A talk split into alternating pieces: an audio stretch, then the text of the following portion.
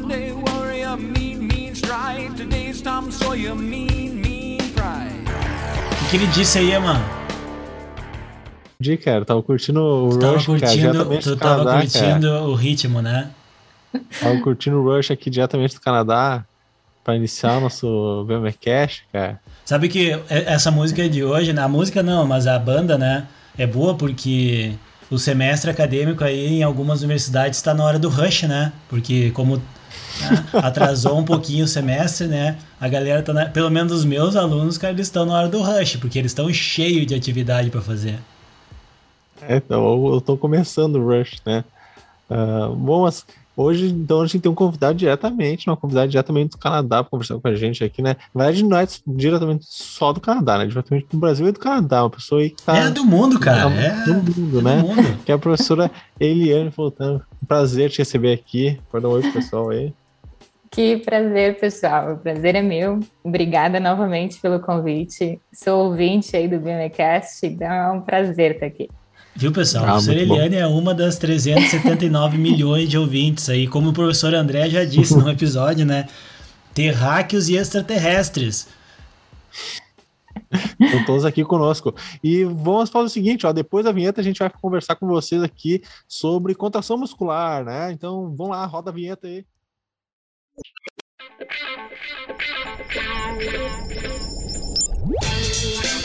I've got the great pleasure of introducing uh, Felipe Hoppes. Hoje o professor Emanuel está aqui comigo. Parabenizei ontem, mas ele está com a ressaca, acho.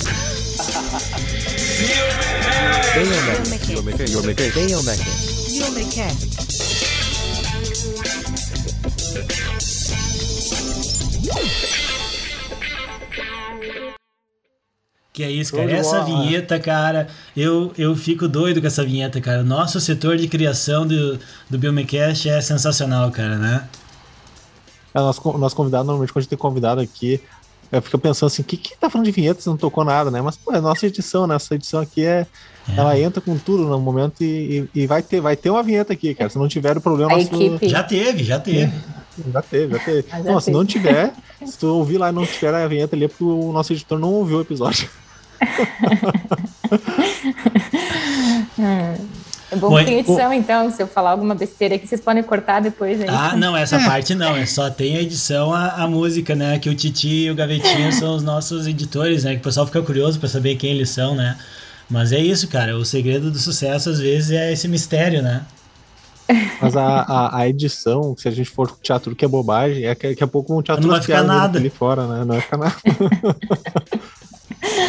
Ah, bom, gente, agora sim, falando sério, né? Aqui no Vamos, nosso vamos entrar na episódio, né? contração, né? Hoje, é, primeiro, Eliane, muito obrigado aí, né, por estar com a gente. É...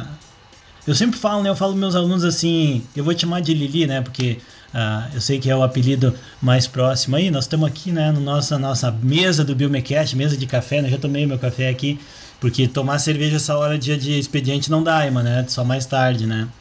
E Ah, não dá? Eu sempre brinco, Lili, né, que o tempo é a nossa coisa mais valiosa, né? Porque depois que ele passou, tipo, agora já passou alguns minutos aí que a gente tá conectado aqui, esse tempo né, não já já passou, né? Vai depender aí, o tempo dirá se nós perdemos ele ou a gente aproveitou, né? E, e o Biomecast tem essa ideia de tentar aprimorar, né, aperfeiçoar, sei lá, contribuir para melhorar o aproveitamento do tempo dos nossos estudantes, né? Então eles podem nos ouvir, revisar alguns conteúdos, né? Vai ter um quadro novo do Biomecast aí logo logo para surpreender a galera, né? Promovendo a interação. E hoje a gente vai falar sobre um tema que tu tem bastante experiência, né? tem feito muita coisa, orientado muitos alunos, né? A gente já falou sobre sobre contração muscular em várias oportunidades aqui no Biomecast também na Neuromec TV. E, e eu queria. Nós temos um roteiro que a gente nunca segue, né? Então eu vou perguntar para ele um negócio fora do roteiro no início, Emma. Que é quando que surgiu o interesse dela para estudar, assim, a questão da contração muscular. Joia.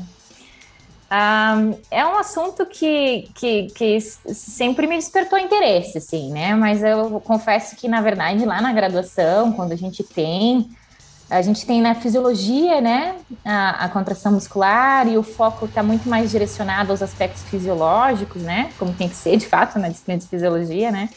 Ah, e depois, ah, no contexto de cinesiologia, eu, eu tive um pouco da força comprimento, força velocidade, mas confesso que para mim naquela época não fez muito sentido, uhum. assim, era uma coisa que eu, que eu aprendi como ah, a, é, é, a força velocidade, a contração excêntrica faz mais força porque tem mais uh, resistência passiva no músculo e, e aquilo tudo. E eu pensava assim, poxa, mas por que, que na concêntrica não vai ter, né? Se é o elástico, se é passivo. E, e naquela época nada fez muito sentido assim para mim. Foi um pouco daquela decoreba ali mesmo no, do, do, do conteúdo e não. não um, e, e eu e, e, quando a gente aprende, por exemplo, pontes cruzadas né, no contexto da fisiologia, né, ah, o ciclo da contração muscular, também o foco está muito mais direcionado ao ah, cálcio, se liga a troponina e é. etc. E não muito no, no, no, que, que gera força de fato, né? Uhum. No que, que gera força na contração. Então, assim, é, e, e eu, no, como bolsista de iniciação científica, minha experiência era outra, né? Eu estava no laboratório de biomecânica aquática, fazia algo que eu adorava também. A gente trabalhava com biomecânica na natação, biomecânica na vela, biomecânica nos exercícios aquáticos e tal, mas também não tinha esse olhar sobre, sobre o músculo, né? Sobre, sobre essa, esse interesse específico. E eu acho que uma das coisas que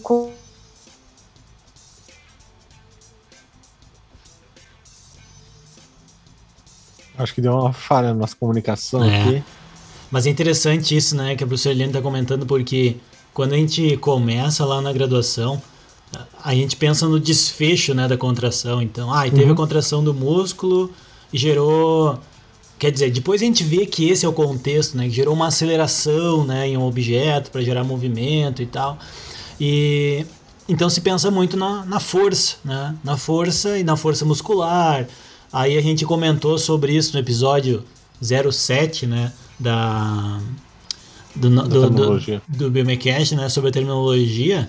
Que a gente depois começa a fazer um caminho inverso, né? De voltar atrás e vendo quais são os conceitos e de fato o que, que a gente não tinha visto sobre eles. Porque quando a gente uhum. fala força, tem até um artigo que é muito interessante, vai ser a minha dica aí para quem quer ler um artigo legal, né? Que é um artigo bem curtinho, né? Se o pessoal tiver com pouco tempo que é, que é um artigo publicado pelo Andrew Vygotsky no Journal of, no Journal of Biomechanics, que ele fala, né, dos, das confusões que se faz com alguns termos mecânicos, né? E aí vai lá, força interna, força uhum. interna, como é que é. Só que leva tanto tempo, né, pra gente chegar nisso, né? A gente acaba...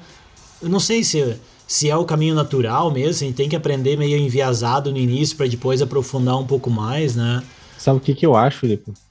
Que a, aconteceu comigo também, acho que acontece muito com as pessoas, que as aulas da graduação de biomecânica, cinesiologias, uh, o foco do estudo da contração muscular, uh, ele, ele não é dentro da biomecânica, isso que é mais ou menos o que a professora Helena estava falando, uhum. e isso causa realmente uma confusão. Então, por exemplo, eu lembro de professores, uh, nem lembro específico se era alguma disciplina específica, assim, mas de, de falar assim, não, a contração concêntrica é sempre que está contra a gravidade e a excêntrica é, é a favor da gravidade. Só que isso não tu bota num outro equipamento, uma coisa é. faz, não é sempre assim. Isso não é o conceito da contração concêntrica e excêntrica. Isso é errado pensar assim.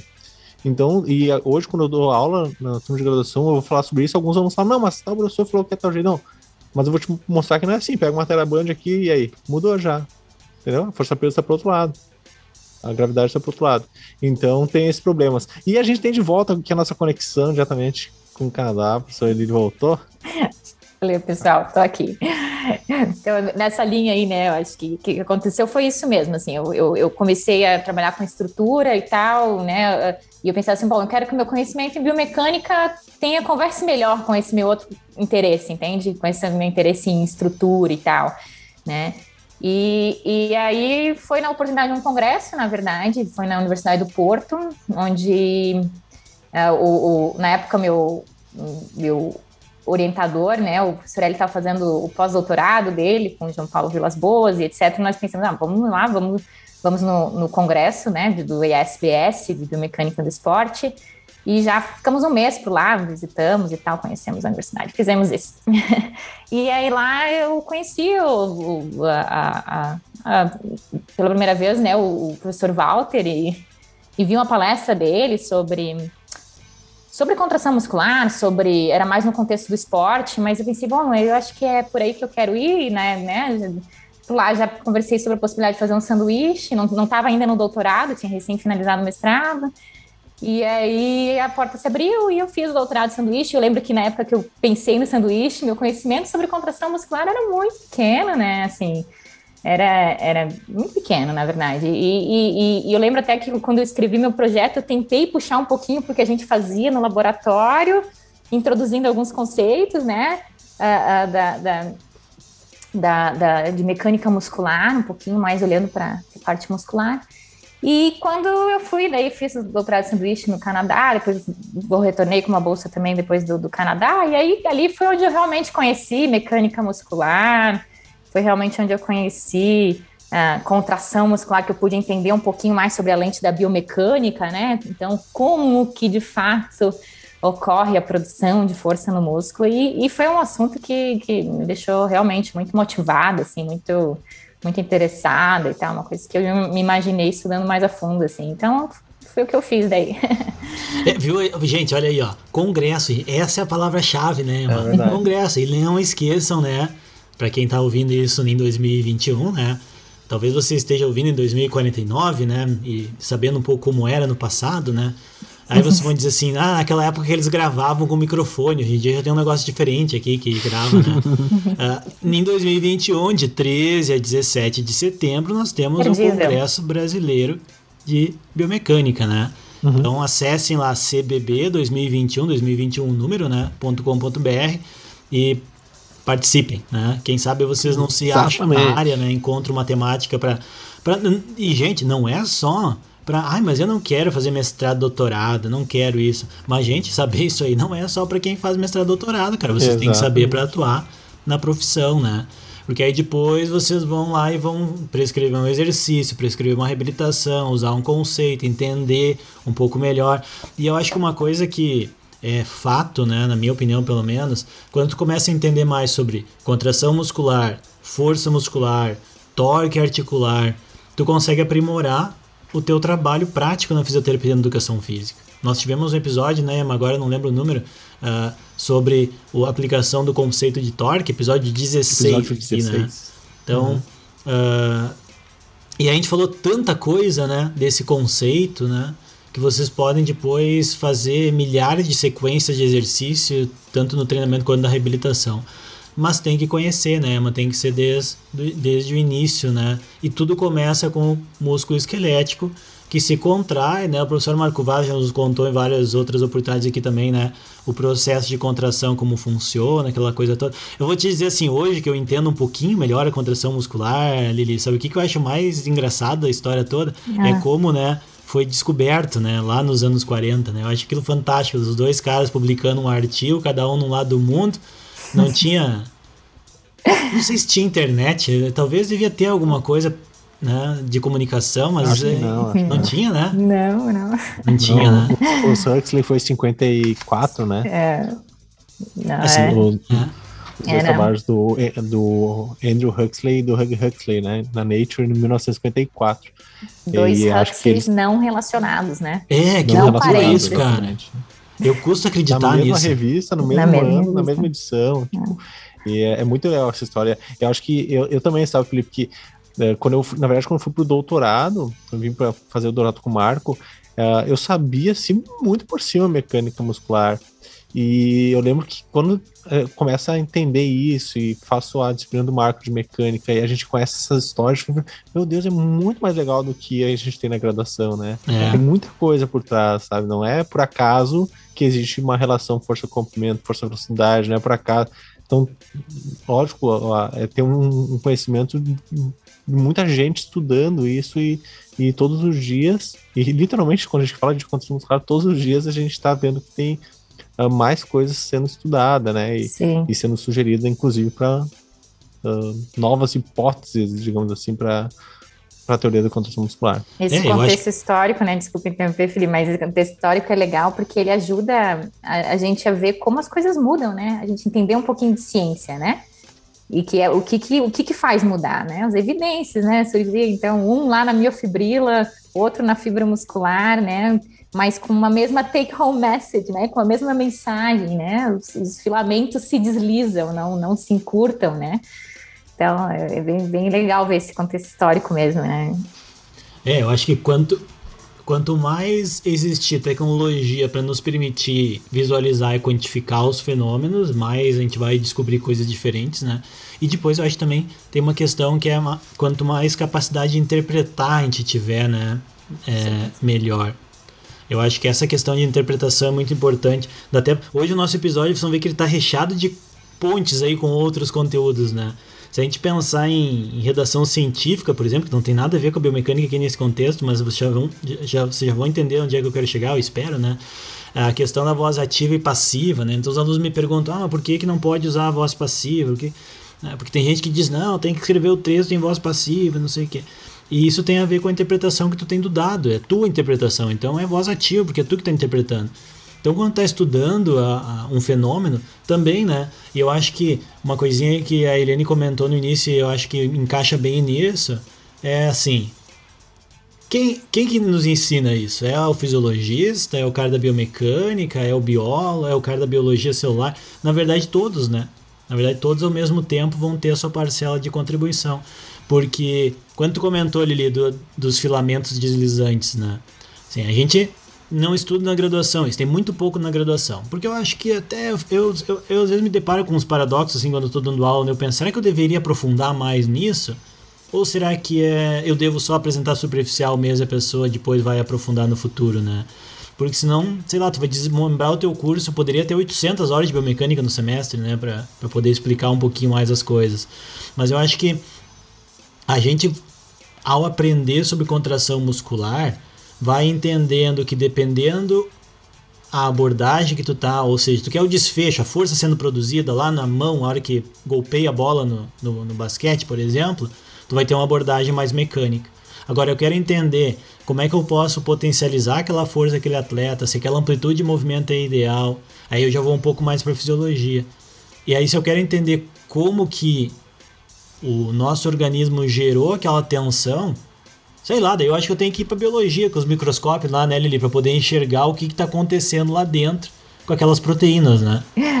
Eu, eu acho o, uh, eu tenho a minha visão muito abrangente da biomecânica, assim, e eu acho que isso vem um pouco da, da, da, da experiência também no, no HPL, né, no Canadá. Eu acho que biomecânica é o bio e é a mecânica. Tudo que inclui bio e um olhar da mecânica sobre o bio, para mim, é biomecânica. E claro que para isso a gente usa de fisiologia, a gente usa de anatomia, a gente usa de. Como é que eu vou falar de mecânica se eu não conheço estrutura? Como é que eu vou falar de mecânica se eu não conheço os processos que culminam com a produção de força? Ou até o contrário, né? A gente costuma pensar, às vezes, na fisiologia como aqueles processos que culminam com a produção de força, né? E aí a, a, força, mas tem a via contrária também, tem o fato da força como preditor e regulador de processos fisiológicos, né? Então tem a via contrária também. Então eu acho que isso aqui, as, e, e por isso que é legal a pesquisa, né? Porque é onde se consegue tentar unir essas peças. Eu vejo, uhum. às vezes eu vejo assim as pessoas, ah, é o tripé, pesquisa, ensino, extensão. Às vezes algumas pessoas até não não estão na pesquisa e às vezes não não vejam não veem o mesmo valor, né? Eu para mim a pesquisa, além de ser uma excelente ferramenta de criação de conhecimento científico, é a melhor ferramenta de ensino. É ensino. Uhum. É, e é uma das melhores, que é onde a gente consegue realmente olhar para um problema como problema real. E o problema real não está preocupado se a gente está vindo da fisiologia, se a gente está vendo da mecânica, se a gente está vendo o problema real, ele existe como ele é na natureza. É, ele tá ali, entendeu? Tá Independente ali. de onde é que tu vem, ele vai existir. É. Eu também, eu, eu penso muito assim, quando a gente discute linha de pesquisa, por exemplo, sabe? Eu acho que, pô, linha de pesquisa. Na verdade, não sei se linha de pesquisa é uma palavra correta, né? Porque parece uma coisa, ah, eu pesquiso a cinemática da marcha. Então, independente do que aconteceu, eu vou olhar a cinemática da marcha. Tá, mas daqui a pouco o que tu tá investigando precisa de outra coisa e tu não vai usar aquela outra coisa porque a tua linha é a cinemática da marcha. Então eu acho que, é, claro, pessoal, assim, para quem tá nos ouvindo aqui, tá no primeiro semestre de graduação, pensando, meu Deus do céu, mas então desmancha todas as aulas. É mais ou menos isso, né? mais ou menos isso. Desmancha é- todas as aulas que vocês têm e faz uma sopa, entendeu? Aquela sopa, ou se quiserem pensar, né? Ah, um outro prato aí, eu pensei em uma sopa porque é uma coisa mais inverno, tá frio hoje no dia que a gente tá gravando aqui, né? Então uma sopinha de noite vai bem, né? É, aquilo ali vai ser o que vocês vão ter no futuro. né? Então, que sabor vai ter aquilo ali, né? Vocês O- podem ter uma, um desdobramento mais técnico, mais de estudar o processo, vocês podem ter um desdobramento mais de abordar como é que aquilo é usado na prática profissional, mas tem uma coisa que vocês vão precisar entender, que é terminologia. E a gente vai começar a falar agora um pouco com vocês aqui sobre a importância de entender aqueles, não só os conceitos, mas algumas palavras que são usadas, né? É, Manuel, tu lembra Sim. quando tu caiu na graduação e leu a, uma frase que dizia assim, as, não sei o que, das pontes cruzadas? Daí o que, que tu imaginou na tua cabeça de estudante, assim, das pontes falar isso, cruzadas? Eu ia falar porque eu, sinceramente, eu não lembro de ter ouvido isso na graduação, assim. Porque, bom, talvez eu esteja velho já, não ter lembrado exatamente sobre é, isso. tu não aceita É, não- isso, mas tu tá, tu já é até pai. Claro que sim, já sou até pai, né? E quando a gente menos vê, só passa o tempo, né? Não, mas obviamente teve, assim, quando paro pra pensar, assim, tava lá no, no conteúdo, assim, mas não no, no, na no aprofundamento, talvez, que tenha me marcado o suficiente, né? Eu falar, opa, tem uma aplicação disso muito forte e, e tem, eu consigo utilizar isso, é importante eu saber. Ah, inclusive, dentro do que o Felipe falou, né, sobre a abordagem que a gente dá nas aulas de biomecânica e sobre o, o que a gente espera de conhecimento hoje, eu vejo que a gente está num processo de mudança no ensino superior, que é divisões transdisciplinares, no sentido de que o professor ele não vai mais ficar ah, só no seu quadradinho, digamos assim, não. Vou ensinar só biomecânica e exclusivamente não converso com mais ninguém. Isso não tem mais como, né? E, e cada disciplina, obviamente, eh, quando um professor pega para ministrar uma disciplina, ele vai dar a cara dele para aquela disciplina. Mas dentro de uma visão transdisciplinar. Então, por exemplo, eh, eu acabo abordando, né, Felipe, a, a teoria das contrações musculares e mecânica muscular e biomecânica, porque como ah, eu, ah, com, eu fiz doutorado com o Mark, a gente acabou estudando muito isso, eu falei, ah, agora eu vou ensinar isso aqui, cara. Agora eu vou colocar minha É, eu acho que- disciplina? E eu acho que assim, claro, isso, não vai dar um curso sobre isso, né? Mas Não, tu não, pode muito curso, bem é. incluir, no momento que tu fala de força. E aí tu vai lá e chega, ah, tem a teoria, né, do, da- dos filamentos deslizantes e tal. Então o aluno ele vai começar a entender um pouco da mecânica, porque né, na verdade é mecânica ali, né, Lili? Inclusive tem os estudos mostrando que tem todo um ângulo de formação da ponte cruzada, tudo aquilo que é tão abstrato, né? Tu pensar assim, tu vai dar aula para um aluno de segundo, terceiro semestre, que ele tem que visualizar na cabecinha dele, que chegou do ensino médio agora, que no ensino médio ele via só exemplos mais amplos, né? E ele tem que entender que existe uma estrutura que conecta na outra, que traciona com determinado ângulo, que aquilo tem uma repetibilidade muito alta, né? E que aquilo vai influenciar a forma como a gente gera movimento. É. Eu acho que é Eu- uma coisa tão louca assim. É fantástico. Mas eu acho assim, é, é, sobre, sobre essa questão do, do, do, do ensino, né? Eu acho que a gente aprende no ensino, até no ensino médio, eu acho que a gente aprendeu sobre a quitina e miosine, etc. Ah, às vezes, o que eu vejo, assim, a gente teve a experiência recente, o Heron ah, montou um, um, um protótipo, né, de ensino, e, ele, Uhum. e ele tá na licenciatura e tal, e a gente vai testar no TCC dele, e isso sendo incorporado no Aplicação, que é um colégio de ensino médio. E a gente conversando com o professor da disciplina de biologia, né, o Heron desconfiado, falando que não, ele nem menciona a quitinimiosina, eu acho, né, e tal, e a gente um pouco com desconfiança, e de fato é mencionado. E é mencionado, inclusive, é, outros assuntos que eu acho de mais difícil absorção do que a ideia de que existe algo que engata em algo e deslize e produz força. Existem eventos, então eu acho que um pouco do que não é, um pouco, as razões pelas quais a biomecânica, os processos mecânicos não são ensinados tanto no ensino médio ou não são tão reforçados na graduação, não é porque ele é difícil, eu acho. Eu não acho que, ou porque ele é muito profundo. Eu acho que é porque ele é relativamente recente. Ah, eu acho que essa é uma ótima reflexão que tu traz. E tu sabe que agora eu, eu pensando aqui, né, com, com esse relato que tu fez, a- às vezes o pessoal se pergunta, né, A gente te- fez um episódio também sobre extensão universitária, né? Então, ah, o que, que eu posso fazer? E biomecânica não tem como fazer extensão. Cara, imagina tu fazer um trabalho com ensino médio, por exemplo, em que tu leva esse conceito pra lá, né? E eles vão visualizar e vão conectar com o que eles estão estudando na aula. E mais, eles vão conectar com o esporte, que é o que eles praticam, e mu- ah, muitos praticam, né? No, no dia a dia, não só na escola, mas também fora da escola. Então, acho que é, eu concordo plenamente. A gente, a gente precisa, quem sabe, preparar né, eles melhor para que quando eles cheguem na universidade eles já tenham um contexto mais. Porque também, coitado do professor lá do colégio também, né? Para conseguir abarcar tudo, né? O Sim. cara tem que ser uma enciclopédia Barça daquelas, não tem, cara, entendeu? Não existe essa pessoa, né? Eu estou orientando aqui num programa que é o Estado de Alberto tem, que é semelhante ao que você faz também. Eu sei que você já orientou alunos do ensino médio aí, né? Uhum. E eu estou orientando hoje uma, uma, uma aluna também do ensino médio aqui em Calgary e, e, e eu fiquei surpresa. Ela conhece Pontes Cruzadas, conhece Ah, nossa, isso aí eu lembro. Eles Eu, essa história tem uma história engraçada. Sempre tem história durante o episódio, né? Mas assim, eu tô ferrando com o roteiro aqui. Tava na hora. É, eu, sei, eu, eu nem tô olhando mais pro roteiro, cara. Esquece o roteiro. mas olha Acho só. que o título talvez mude, nossos É. ouvintes aí. Aí olha Talvez só, Lili, quando eu tava em Calgary, quando fui no doutorado e tal, 2007, tinha um evento que é os, os estudantes de ensino médio iam conhecer a universidade. E aí tá, eu fui lá, né, participar e tal, explicar umas coisas. Eu fiquei impressionado com os caras, entendeu? Os caras sabiam muita coisa. Eu falei, nossa, mas esse aqui não é, na, não é no ensino médio, cara, esse cara aqui já tá se formando, né? Então, claro, faz muito tempo, né, gente? A, a pesquisa dentro da universidade brasileira evoluiu muito e hoje a gente tem alunos aí que estão. Tanto que os nossos alunos de graduação, né, eles apresentam trabalhos em congresso internacional. Eu acho que é um dos poucos países em que alunos de graduação apresentam, evento, apresentam trabalhos em eventos internacionais. O mais comum lá fora, nos, pa- nos outros países, é o aluno do doutorado ir apresentar, né? Nem do mestrado, às vezes, né? Então, bom, tá, Emma, eu vou tentar puxar um pouquinho aqui pro nosso roteiro. né? É, hein, Felipe, não, deixa eu fazer um Diz aí, comentário, é porque eu acho que. Não, porque olha só, eu acho que isso tudo a gente fica meio mal acostumado, porque o. Inclusive, cai no vestibular, no muitos vestibulares, cara, a contação muscular. Só que daí o aluno entra na faculdade e a gente acha que ele não teve isso e volta, e não quer nunca avançar, né? Talvez seja uma coisa do professor, né? De querer avançar, né?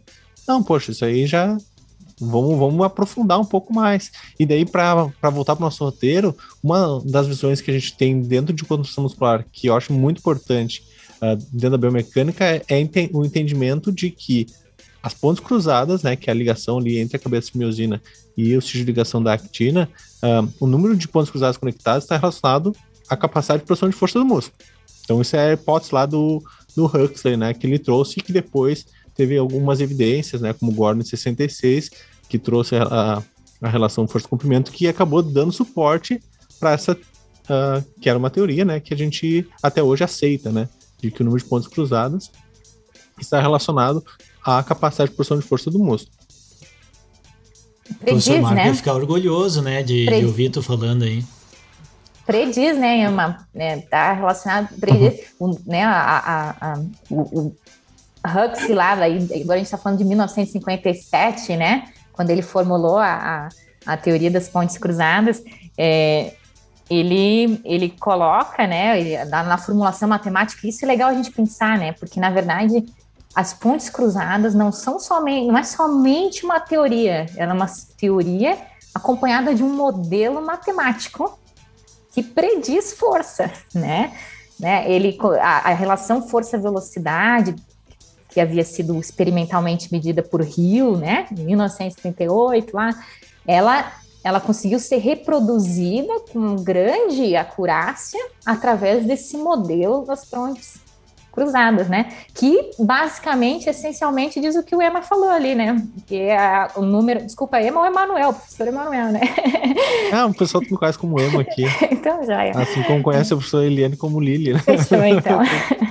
Então, o, o, o, né, que é o que? A, a capacidade de produção de força do músculo depende do número de pontes cruzadas e da força por ponte cruzada. São as únicas duas coisas que podem variar dentro do modelo das pontes cruzadas, conforme né, é, é previsto lá em, em 1957.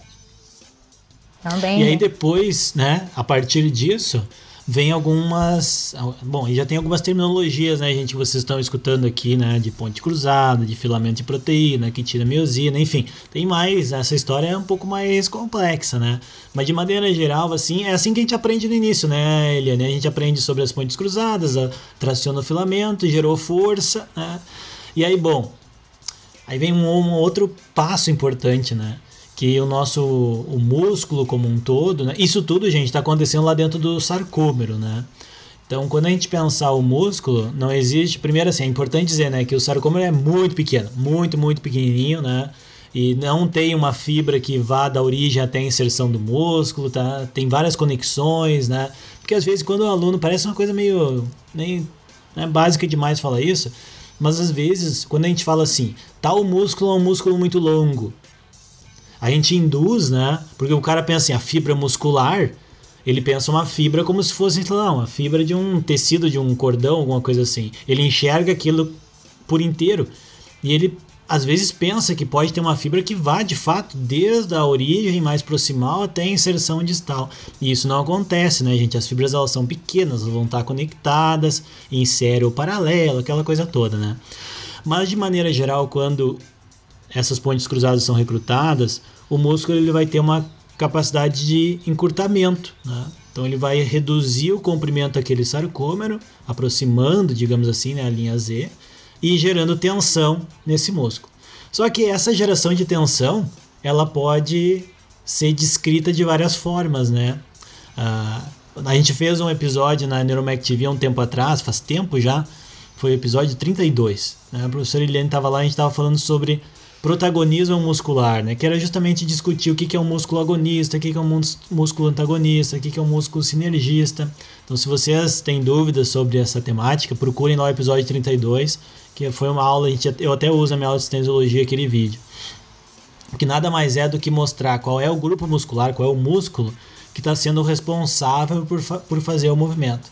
E aí começa, né? Eu me enrolei um pouco aqui no meu raciocínio, mas onde eu quero chegar é o seguinte: a gente começa a ter que conectar três coisas diferentes agora. Tem lá dentro da fibra a contração devido à ação da ponte cruzada. Tem um músculo que vai ser o responsável principal por executar aquele movimento.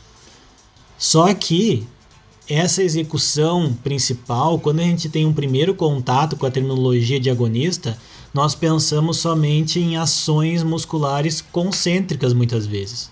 E isso fica nítido para mim nas primeiras aulas de cinesiologia quando eu peço para os alunos fazer um exercício de flexão de tronco. Então eles estão em pé, tá?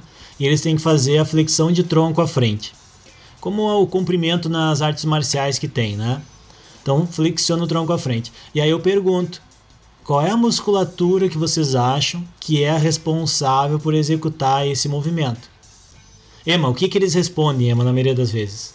Eles vão relacionar muito do que eles veem na anatomia, né? Que é o a quem flexor, quem tá flexionando são os flexores, né? Eles sempre vão então eles vão pensar ah, quem é o músculo ali, flexor de, de, de tronco, né? A reta abdominal, né? Então eles são não, nesse caso não vai ser, né? Então, porque nesse caso envolve Exato. outros aspectos. Então a gente tende, né, no início, quando começa a estudar essa, essas questões de cinesiologia, de contração muscular, produção de força, movimento, a pensar só na contração concêntrica. Tu observa isso também, Eliane, quando tu começa a dar aula de anatomia, começa a dar aula de cinésio, que a gente, o aluno ele chega com aquela ideia de que só existe um tipo de ação muscular, que é o concêntrico. Aí depois ele começa a ter um pouco de noção de, opa, mas para aí, o meu músculo ele pode estar tá alongando, sendo, sendo alongado enquanto produz força também. Ele também pode estar tá contraindo, mudando o comprimento e não tendo movimento.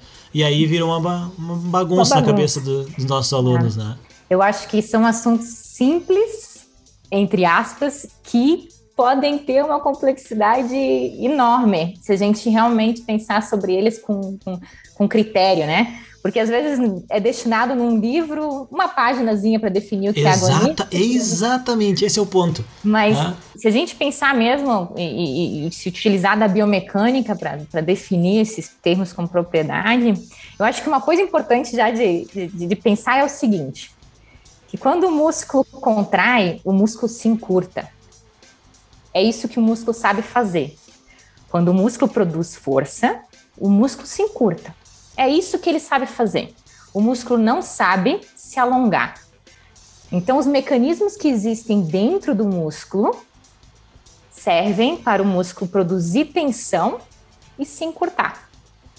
Se ele se alonga, se ele permanece no mesmo comprimento ou se ele se encurta, vai depender da resistência que é imposta a ele. Se essa resistência for maior que o que o músculo está produzindo de força, ele vai se alongar. Essa resistência é igual, nós temos uma contração isométrica. Não vamos entrar tanto no mérito aqui dos componentes elásticos em série, tendão etc. Vamos pensar na contração isométrica da unidade músculo-tendine, né? Esse músculo está isométrico. E se essa resistência é menor, o músculo se encurta, né? Então, não dá para pensar em cinemática, em movimento angular, para definir ação agonista antagonista. Tem que pensar em mecânica, tem que pensar em dinâmica. Tem que pensar no, na, na, força que o músculo está produzindo. Quem é o, qual é o músculo que está contribuindo com a maior parte do torque necessário para a execução daquele movimento. Aí tu começa a entrar num conceito talvez mais sólido de agonista, né? Então aquele músculo é um agonista quando ele consegue. E aí no exemplo que você deu, quem são esses músculos que estão contribuindo com esse torque que permite executar o movimento? né?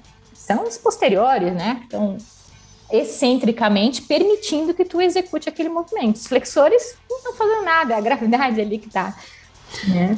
E, e, eu acho isso tão legal porque, como tu disse, né? Geralmente os livros trazem ali uma página falando sobre isso. Né? Ah, se o torque externo, o torque da resistência é maior que o torque da articulação, então é excêntrico. Se o torque da articulação é maior que o torque da resistência externa, é concêntrico.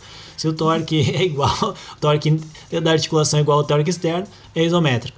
E, ok, eu acho que se tu quer explicar isso de maneira rápida, não tá errado dizer isso, né? Tá certo? Né?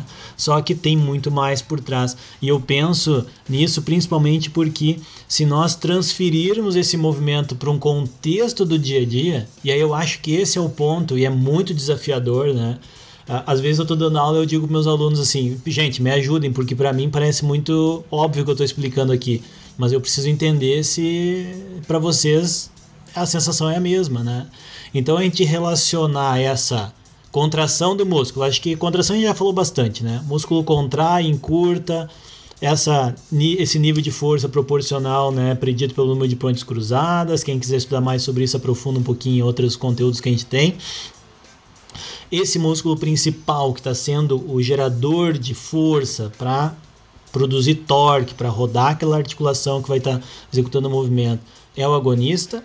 Né? Ele pode ter uma força externa maior que a força que ele está conseguindo gerar e fazer, fazendo com que ele, a partir da contração, seja estirado. E eu acho que também o que a professora Eliane falou é muito importante frisar, né? O músculo encurta. Ele não consegue alongar de maneira voluntária. Né? Ele encurta, ele é feito para encurtar. Né? Ele, esse é o mecanismo. Agora, ele pode estar tá oferecendo resistência a, ao estiramento né? pela sua contração. Mas vamos pensar agora, Emma, no contexto do dia a dia. Tu é um cara que eu sei gosta muito da marcha humana, né? E aí vamos pegar um contexto assim para a gente tentar explorar um pouco mais essa terminologia a gente estuda lá na marcha, né, a cinemática, vê o ângulo do joelho no plano sagital, aquela coisa toda. Né? Ontem mesmo dei aula sobre isso, né? Então pisou, bateu o pé no chão, o joelho flexiona um pouquinho, né? Aí ajuda a absorver o impacto, aquela coisa toda. E ali a gente tem um quadríceps que está contraído, né? Então vamos chamar de quadríceps o, o, todo o grupo muscular. Não vamos entrar no mérito hoje assim de qual músculo específico. O quadríceps como um todo, né? Ele está contraindo para ajudar a absorver aquele impacto que vem lá da força de ação do solo. Mas esse quadríceps atuando para absorver o impacto, ele está atuando com que tipo de ação muscular? Concêntrica, isométrica ou excêntrica? Depende do que, que a articulação do joelho está fazendo. Se a articulação do joelho. Na hora que o pé bateu no chão, o cara está caminhando, o pé bateu no, no resposta chão. à carga, ele vai estar tá fazendo uma contração excêntrica, né? Porque, ou seja, Isso. vai ter uma carga externa, produzindo uma tendência para flexionar o joelho, e o joelho vai fazer uma pequena flexão, e por causa disso, ou seja, o, o, o grupo muscular quadríceps vai estar se alongando, produzindo força durante o alongamento. E por isso, então, que seria uma contração ah, ou uma ação excêntrica, né, naquele momento especificamente. É, e aí eu acho, né, Lili, que muitas vezes para o aluno que está olhando pela primeira vez aqueles gráficos e tal, ele nunca vai, quer dizer, nunca, nunca é uma palavra muito forte, né? Mas ele provavelmente de, de primeira vez assim, ele não vai associar essa flexão de joelho com o quadríceps sendo ativado. Ah, porque ele vai pensar assim, como que o joelho está flexionando se o quadríceps está que que está contraindo? Não deveria ser o contrário, né? Então eu acho que quando a gente pega, por isso que eu acho que na cinesiologia a gente deveria conseguir, né, em termos de tempo de aula, né, de explorar mais a, avaliação cinemática. Eu acho que ela ajuda muito a entender né, o que está acontecendo. Não precisa nem ter ativação muscular. Eu acho que a partir da teoria da, da, da, da, da eletromiografia, sem fazer a medida, a gente já consegue abordar muita coisa.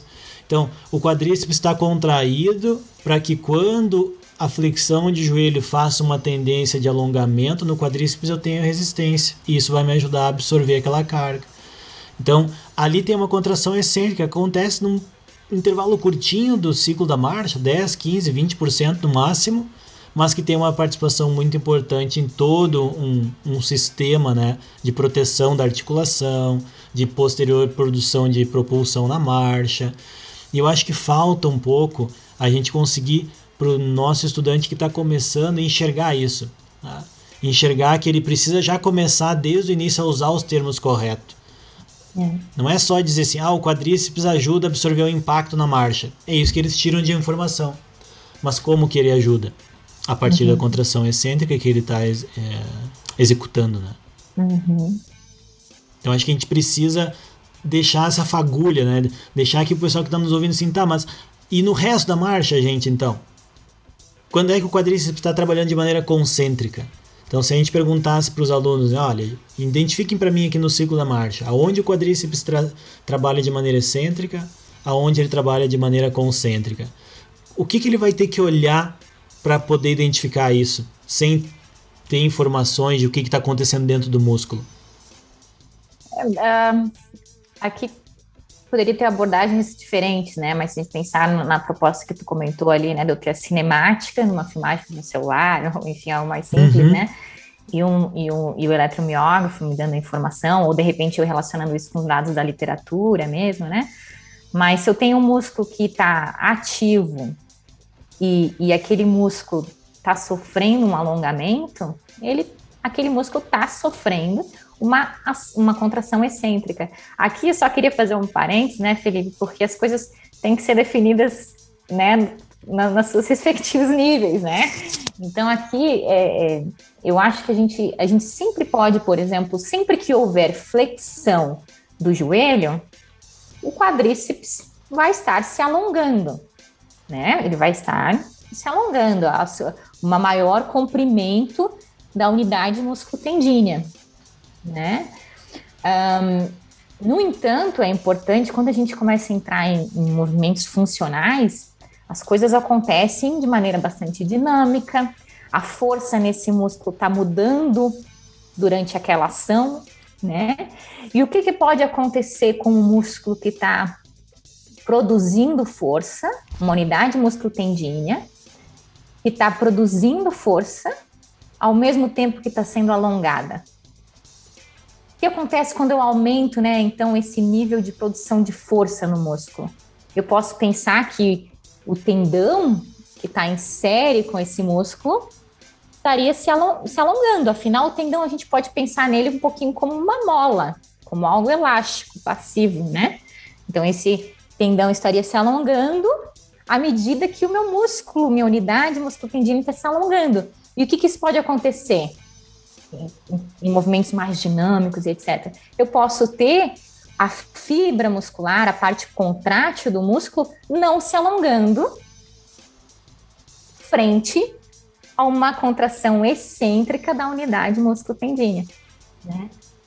Aqui, e assim, né, é importante a gente saber sobre essas coisas, né? É importante a gente, às vezes eu ficava, eu lembro, né, a contração isométrica é uma contração segura, porque não tem movimento articular, então quando tem uma tendinite, um processo tendinoso, é uma contração menos agressiva para o tendão. Será?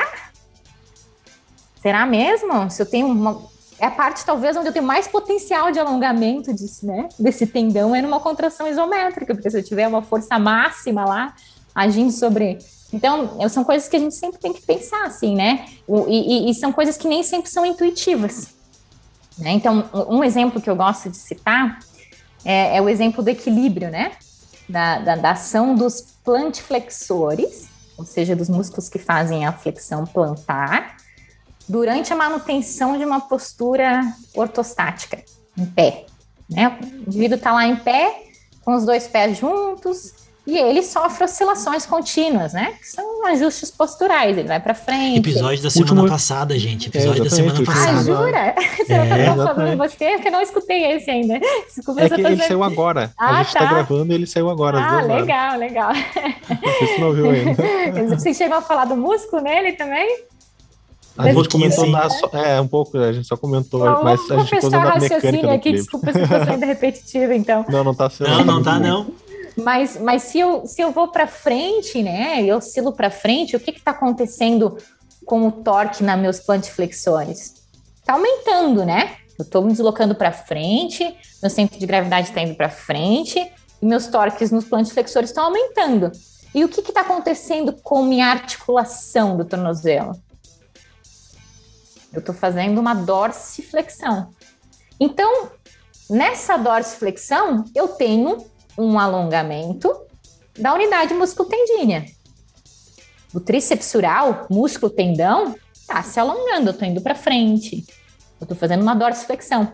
Mas o que, que os dados, por exemplo, análise do fascículo mostram? Um- um- um- uma ação que eles né, se chama paradoxal. Por que paradoxal? Porque à medida que eu vou para frente e o músculo se contrai e produz força, o que a gente vê é um encurtamento dos fascículos. Uhum. E à medida que eu vou para trás, eu- esse músculo relaxa e a gente vê um alongamento dos fascículos. Então, essa definição de concêntrico, excêntrico, isométrico, é muito importante que a gente defina qual nível que a gente está falando, porque isso pode ser relevante, né, em vários contextos. Ah, isso é muito legal, porque inclusive, dentro disso que você estava falando, né, dessa relação, porque tem que lembrar que quando a gente está falando de grupo muscular, a gente está falando de uma unidade que envolve tendão, fáscia, né, a- e mais a fibra muscular, tudo mais. Então, todas as estruturas ali presentes na, no sistema musculoesquelético. E, ah, por exemplo, se o meu tendão vai ser mais rígido ou menos rígido, vai mudar, porque daqui a pouco ele sendo mais ah, complacente, assim, ou menos rígido, o músculo vai ter que se encurtar muito mais e o tendão vai estar se alongando. Então vai permitir uma contração excêntrica muitas vezes e a fibra muscular lá, o sarcoma vai, a, fibra, desculpa, vai estar se encurtando. Então legal, não tinha pensado nisso, Lê. muito, muito boa Ah, essa é. explicação. Ah, sensacional. Muito legal. Tu Sensacional. foi bondoso, foi sensacional, porque eu acho que isso é uma coisa que. ah, quando a gente pega esse exemplo que a, que a professora trouxe, né, e traz para a sala de aula, é uma situação que é fácil do aluno vivenciar na aula, né? Essa oscilação entre o posterior do corpo é uma coisa que tu pode colocar os alunos de pé na sala de aula, eles podem experimentar, né? Ele vai sentir, né, ele, o gastrocnêmio alongando, o tríceps alongando, né? E tu consegue. E também o gastrocnêmio é fácil de desenhar, né, Mano Quadro? Tem que dizer isso também, né? Porque aí tu pode desenhar rápido ali, né? Pra mostrar pra eles. E eu acho que foi um exemplo sensacional pra gente entender, primeiro, a complexidade dessa terminologia, que não Exato. é algo tão simples como a gente imagina, né? Eu acho que depois, a partir disso, a gente pode ver também. ah, entender um pouco melhor, né? Por que, que alguns estudos discutem tanto né, o papel de uma contração com, com uma característica de ação excêntrica, uma característica de ação concêntrica, por que, que um resultado de um tipo de treinamento se transfere para algumas situações do dia a dia e para outras não. Acho que isso é uma coisa legal também quando a gente pensa essa terminologia conectada com o que a gente chama de adaptação funcional do músculo, né? Então acho que para quem está estudando cinesiologia e biomecânica nessa época, eu acho que, ok, vocês vão começar com o conceito inicial que o livro está trazendo para vocês, mas busquem os artigos também que discutem esses aspectos. Tanto da contração muscular, que tem muita coisa hoje em dia, mas também das ações musculares. Porque depois, né, Lili, o fisioterapeuta, o professor de educação física, ele se forma, né? E aí ele vai querer fazer um treinamento físico com o aluno dele, com o paciente dele, né? E aí ele aprende lá algumas coisas, tipo, ah, ação excêntrica gera maior ganhos de força. E muitas vezes a gente acaba esquecendo que será que, primeiro, será que aquele sujeito precisa disso de ganho de força? Será que esse, essa ação excêntrica que envolve uma tensão muito maior, ela não vai trazer algum risco no contexto que vocês estão usando? Ah, claro, gente, aqui eu estou fazendo um, um, um, um, clima de tensão aqui. A gente sabe que a contração excêntrica é muito boa para quase tudo do dia a dia de treinamento físico, né? Mas a gente tem que refletir, porque não é só o músculo que está sofrendo aquele efeito, o tendão também está sofrendo. Então eu achei muito interessante ele, o exemplo que tu trouxe, né, de uma tendinite, por exemplo, alguma coisa assim, né? Então, ah, vou fazer isométrico que é mais seguro, né? Mas será que vai ser mesmo, né? Será que será que não é por isso, né, que hoje em dia na física, né, quando a gente fala sobre dor e tal, geralmente diz não, tem que mobilizar, não pode ficar parado, né? Tem que fazer movimento. Será que às vezes não é porque exatamente as contrações que envolvem ações excêntricas e concêntricas podem ter benefícios melhores para uma estrutura tendínea, por exemplo, do que tu fazer contrações isométricas, que sei lá, a gente poderia pensar também, a gente nem vai falar disso hoje, né? Mas que se tu estimular o isométrico, né, Lili, tu estimula uma posição articular e o ganho vai ser limitado em termos de amplitude, né? Enquanto que numa ação concêntrica ou excêntrica tu consegue estimular toda a excursão do músculo ou quase toda, né? Então isso também é algo a se considerar. É, mas a, a, a, mobilização precoce, né, Felipe, nesse caso a gente tá falando da físio, ela é muito mais do que só isso, né? Então tem outros benefícios além da, da contração dinâmica, né? E, e sim, a contração isométrica, em alguns casos, ela pode ser utilizada porque ela está causando adaptação, como tu falou também. Então tudo depende também muito de caso para caso. Mas sim, a mobilização precoce, que é muito utilizada também na física e defendida, né? De não imobilizar, uhum. de utilizar, tentar fazer a mobilização mais precoce possível, é exato, não só por causa dos tipos de contração, e também para é, diminuir a rigidez articular, facilitar o retorno do, da pessoa, do paciente, né? Eu acho que esse ponto, né, de que uh, tudo depende do caso, né? Eu acho que isso é tão real e tão factível, assim, que, que é o que mais justifica as pessoas terem um conhecimento de base, né? Porque quando a pessoa tem um conhecimento de base, ela não, não tá ali dentro de uma receita de bolo, né? Ela tá pensando sobre o que ela tá fazendo, ela tá, ela consegue questionar mais, né? Ela consegue ser mais versátil, se adaptar mais. Então acho que vai por aí. E, e dentro do contexto que, que tu estava falando, Felipe, do treinamento, eu, eu, eu, eu, quando a gente se depara com essa com essa complexidade da ação muscular, né? O quão dependente a ação muscular, e aqui eu estou falando dos fascículos e etc., quão dependente a ação desse componente contrátil é das condições da contração, sejam elas velocidade, força, é, é né, comprimento, etc., a gente começa a, a, a, a deixar mais restrito o nosso conceito, inclusive, de especificidade, né? O que é ser específico? Será que eu treinar a extensão num dinamômetro isocinético é específico uma extensão que acontece, né? Eu, eu, abrindo um parênteses aqui, por exemplo, quando a gente tem uma contração uh, concêntrica no dinamômetro isocinético, numa velocidade x, a quantidade de encurtamento que a gente vê do fascículo antes de alcançar o pico de força é muito maior do que a quantidade de encurtamento que você vê na contração após esse pico de força alcançado. É, por quê? Porque quando eu estou gerando força na contração concêntrica, eu tenho tanto o alongamento do tendão que está acontecendo em virtude da força, quanto a própria extensão da articulação, contribuindo para aquele músculo se encurtar. Enquanto que no segundo momento, quando eu tenho a força reduzindo, e essa capacidade de força vai reduzir pela própria relação força-comprimento e etc., quando eu tenho essa força reduzindo, esse tendão tende a se encurtar. Então eu já não tenho mais duas coisas contribuindo para o músculo se encurtar. Eu tenho uma, que é a extensão da articulação contribuindo, e a outra agindo contra. Então, muitas vezes a gente vê, inclusive, o fascículo quase isométrico nessa segunda porção da curva. Então, existem diversas condições funcionais, assim, o pessoal já tem mostrado também para, por exemplo, é, salto com contramovimento e etc., onde essa ação do tendão favorece o músculo agir de maneira mais isométrica. E qual que é a vantagem, né? A gente sabe que quanto mais isométrico comparado a uma contração concêntrica, por exemplo, maior é a capacidade desse músculo de produzir força, né? Pela relação força-velocidade. Então tem muitas, muitas coisas interessantes aí quando a gente começa a tentar relacionar o que acontece no fascículo, o que acontece Uhum. na unidade musculotendínea. É fa- é- episódios mais, Felipe. É Mais três fascinante e episódios aí. assustador ao mesmo tempo, né? Vai dizer.